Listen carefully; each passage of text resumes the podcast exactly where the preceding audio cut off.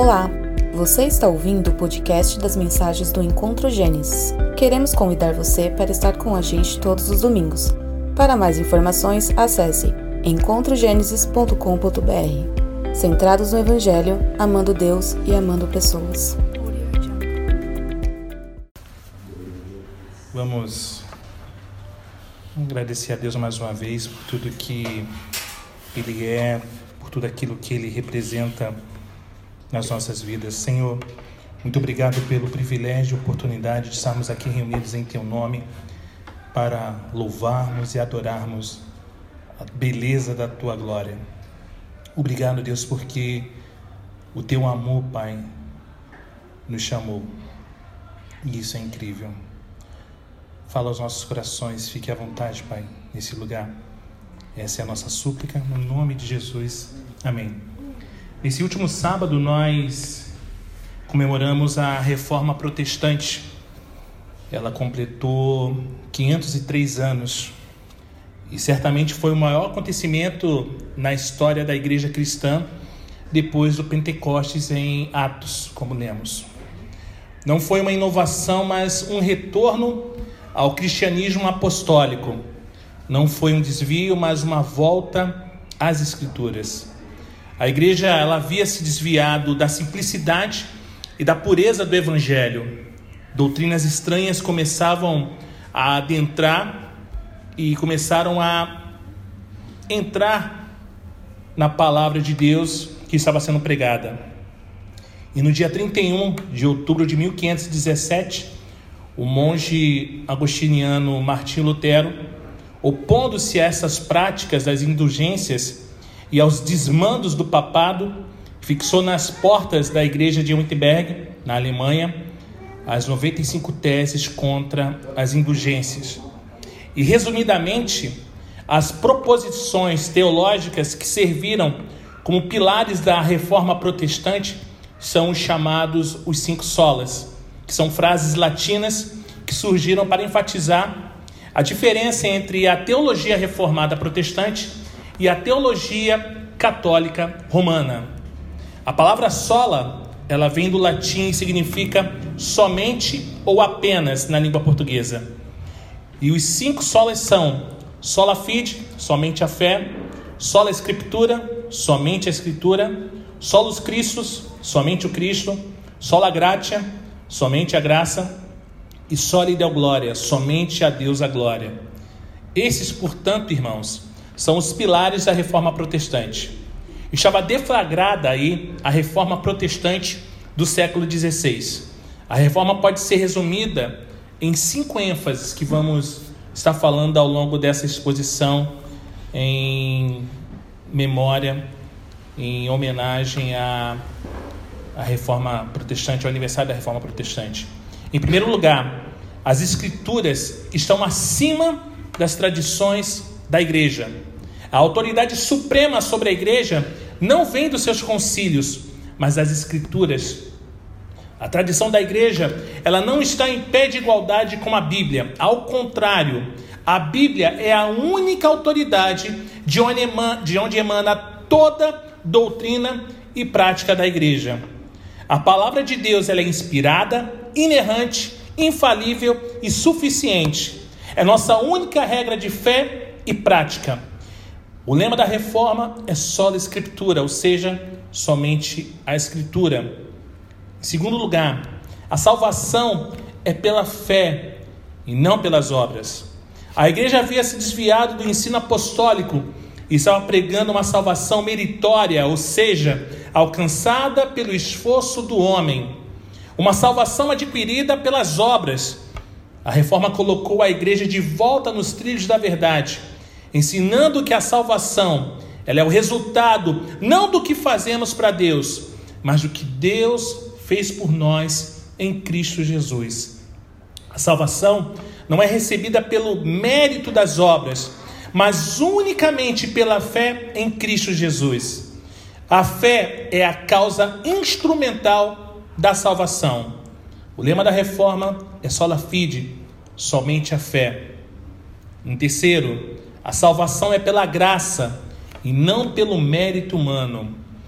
A doutrina da salvação estava sendo distorcida. A igreja pregava que a salvação era alcançada pelo esforço do homem e administrada pela igreja.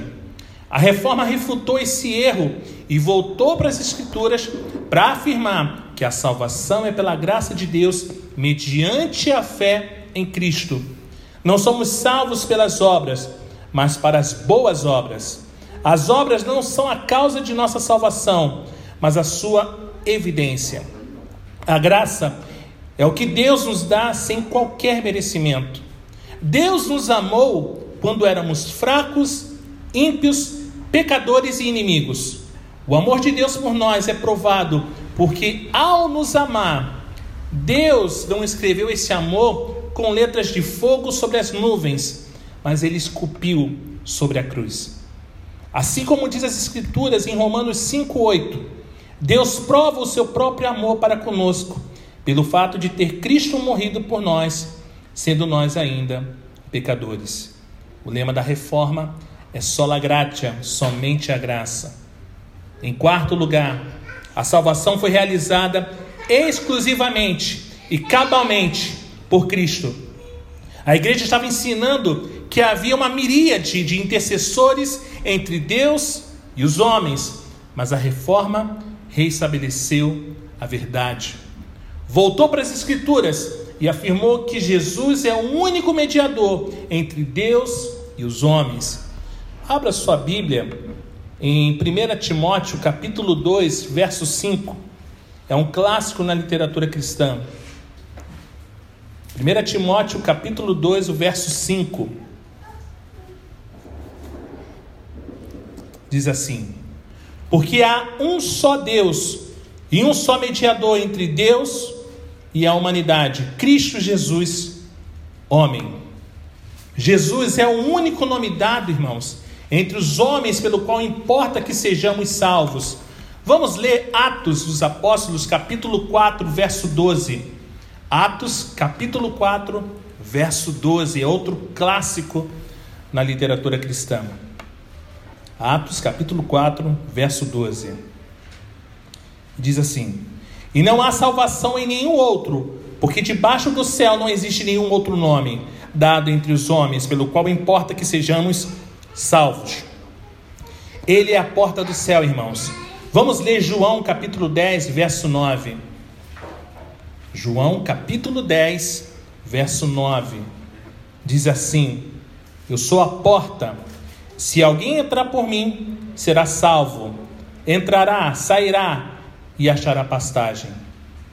Ele é o caminho, a verdade e a vida, irmãos. Ninguém pode ir ao Pai exceto por Ele.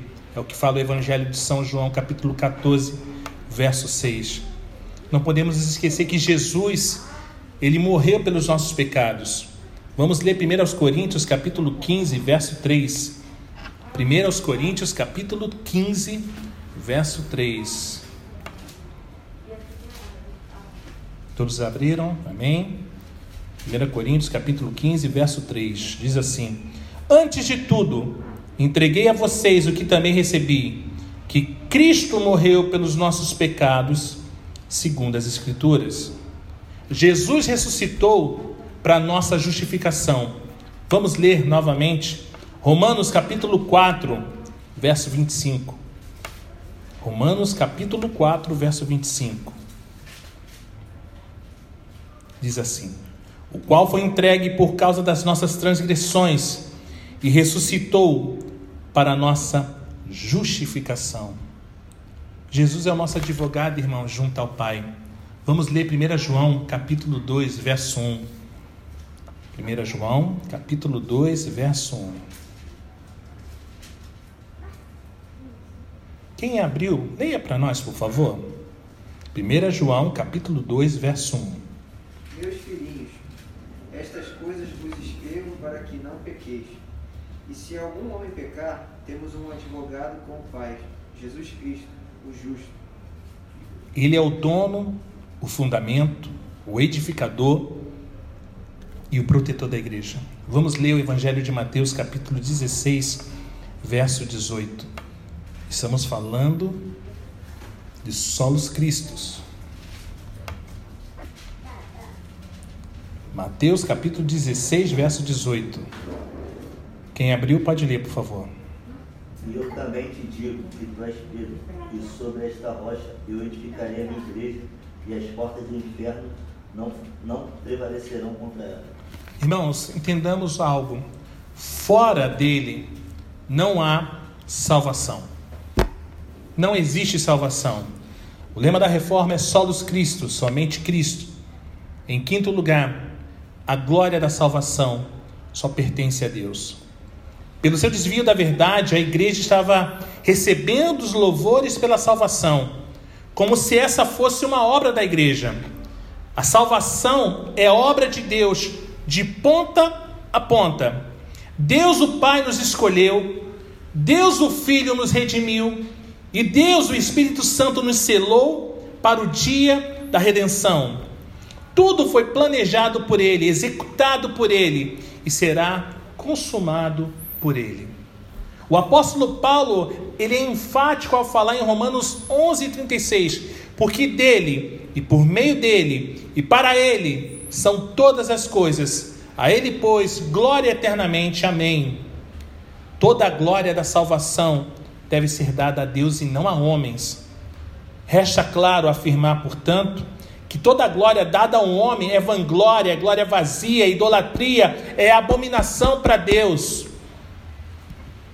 Afirmamos de forma retumbante, portanto, que o último lema da reforma é só lhe deu glória, somente a Deus a glória. Irmãos, a igreja ela caminha no poder do Espírito Santo. E começa a caminhar a partir do Espírito Santo, a partir de Atos capítulo 2, onde o Espírito Santo é derramado e cerca de 3 mil pessoas são convertidas, e ali os apóstolos, cheios do Espírito Santo, pregam, são usados para operar grandes sinais e maravilhas, e a igreja vai se multiplicando, rompendo suas fronteiras de forma geográfica, étnicas e abrangendo os confins da terra. Mas com o crescimento da igreja, começam a surgir as perseguições. Até o ano 64 da era cristã, era uma perseguição de ciúmes, de zelo dos judeus. Chega o ano 64 e isso muda completamente. A perseguição não vem mais dos judeus, ela vem dos romanos.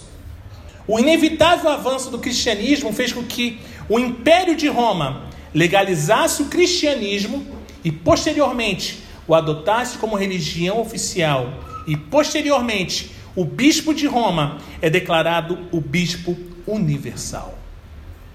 Apesar da igreja conquistar grande influência política e social, que é bem similar ao que ela é hoje, acabou se esquecendo dos valores principais do Evangelho. A igreja vai perdendo sua fidelidade às Escrituras, perdendo seus princípios, e a igreja foi se paganizando. Ganhou grande grandeza política, até fui meio redundante agora, né? E poder econômico, mas se tornou pequena teologicamente falando se tornou pequena moralmente, até que ficou completamente desfigurada. Após séculos de domínio político da igreja pela Europa, surgem os pré-reformadores e reformadores, cumprindo os propósitos de Deus para o Evangelho. Glória a Deus, que lindo! Lindo isso. Deus estava preparando um momento oportuno para que um monge agostiniano chamado Martim Lutero, que já tinha descoberto a beleza, a riqueza das Escrituras, sobretudo Romanos 1,17, que diz o que? Vocês sabem, isso é um clássico. O justo viverá pela fé e convertido a essa verdade. Lutero não suporta os desvios tão gritantes daquela época. E exatamente no dia 31 de outubro de 1517, ele vai fixar nas portas da igreja de Wittenberg, na Alemanha, as 95 teses contra as indulgências e que deflagra assim o movimento da reforma do século XVI. E apesar da revolução que a reforma causou, esses mesmos princípios reformadores estão sendo novamente esquecidos.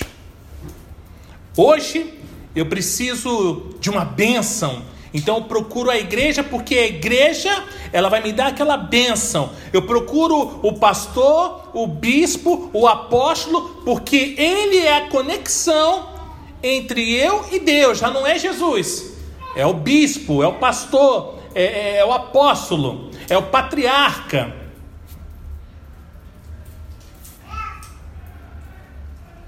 A reforma ela não salva ninguém, antes de tudo. A gente não tem que adorar a reforma, nós celebramos a reforma, tá? E de lá para cá, a igreja se fortaleceu, a reforma se espalhou, a palavra de Deus alargou as suas fronteiras, conquistando corações, conquistando cidades, conquistando as nações. E evangelho através da obra missionária que se espalhou pelo mundo, obra missionária. Hoje já, nós já não queremos mais evangelizar, porque ah, eu sou eleito, eu sou escolhido do Senhor, para que eu vou evangelizar? Esse está destinado ao inferno. Contudo, irmãos, precisamos repensar nesses 503 anos de reforma, nós precisamos voltar aos princípios da reforma.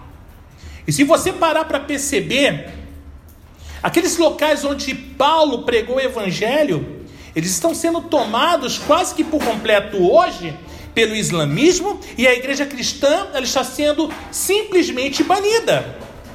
E aqui no Brasil temos sofrido hoje com um mal. Os púlpitos estão repletos de pseudos pastores de uma linha teológica liberal, propondo reescrever as escrituras, porque segundo eles, as mesmas estão caducando, uma pseudo-teologia extremamente danosa às ovelhas do Senhor. O socialismo cultural propõe abertamente destruir a família, aparelhar os professores e escolas e coagir ou eliminar a religião. A chamada nova onda do evangelho, uma igreja inclusiva. E a própria Bíblia vai nos responder sobre a ideia de reescrever ou reeditar. Apocalipse capítulo 22, verso 18 nos diz: Portanto, declara a todos os que ouvem as palavras da profecia deste livro: se alguém lhes acrescentar algo, Deus lhe acrescentará os flagelos descritos nesse livro. Enquanto estamos orando nos templos, eles estão ocupando as escolas e as universidades. Irmãos, algo está muito errado. Precisamos, irmãos, ser sal e luz onde estivermos. Não dá para negociar e modernizar o que não pode nem deve ser atualizado. Você quer. Dede, preste sua Bíblia, por favor. Cara, eu vou atualizar a Bíblia.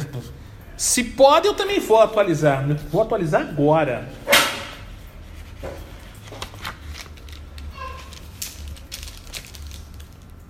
Atualizada. Para atualizar, a gente atualiza assim. Por que será que hoje nós, obrigado, Dede. Por que será que hoje nós queremos atualizar? Queremos tornar a porta mais acessível quando o caminho é estreito? Vamos ler Hebreus capítulo 11, verso 33 e 34. Esse é um texto lindo. É muito lindo. Todos abriram? Hebreus, capítulo 11, verso 33 e 34. Todos abriram, amém?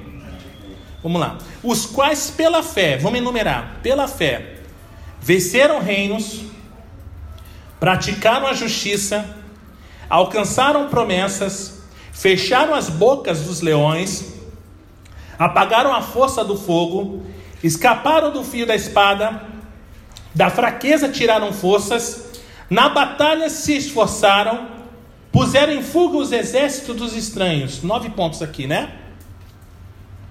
Se Hebreus 11 fosse escrito e inspirado em nossa geração de cristãos, a nossa geração de cristãos, quais dessas obras, feitos e conquistas, vocês acham que poderiam ser enumeradas por nós? Pô, pastor, é difícil. Não! Vencemos reinos? Nós temos praticado a justiça? Nós alcançamos as promessas? Nós estamos fechando a boca de leões? Nós estamos apagando a força do fogo? Nós estamos escapando do fio da espada? Da nossa fraqueza tiramos forças? Estamos nos esforçando nas batalhas? Nós colocamos em fuga os exércitos dos estranhos? Não. Sabe por quê? Porque a gente é um bando de, de molenga, a gente é um bando de falastrões que só sabe falar muito e não faz nada. Queremos bater no peito, eu sou reformado, eu sou um reformador, eu faço parte de uma igreja reformada, mas não faz nada. Não faz absolutamente nada. Reclama de tudo que lhe vem contra. Se o irmão de repente é arminiano, ah, você está errado porque você é arminiano. Cara, não se esqueça, ele é seu irmão em Cristo. Se o irmão começa a orar e de repente fala em línguas, e cara, esse cara, esse irmão, ele quer ser pentecostal. E por que ele não pode ser meu irmão? Porque ele é pentecostal?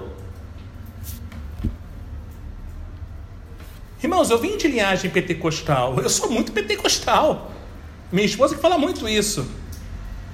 Eu acredito e me desculpe alguns irmãos reformados que falam da minha fala, mas alguns dons não cessaram. E eu creio nisso, já sempre converso isso com o Dedê. Cuidado para que não estejamos nos fechando numa casinha, na caixa reformada, que nem cachorros com fome. Cara, pelo amor de Deus! Mais do que celebrar o, o que aconteceu ontem, a reforma protestante, irmãos, nós, como igreja, precisamos assumir um compromisso missionário também para ajudar a restabelecer o cristianismo nos países que um dia evangelizaram as terras brasileiras. E se pararmos para perceber, onde a reforma se estabeleceu na Europa, hoje se estabeleceu o secularismo, e a igreja cristã está quase e praticamente morta. Ao celebrarmos a reforma, Precisamos não somente tomar a decisão de seguir o lema da reforma, igreja reformada, sempre se reformando, mas precisamos assumir esse compromisso missionário. Daí a importância, irmãos, de estarmos unidos. Unidos somos mais fortes e podemos ir mais longe. Que Deus nos bendiga.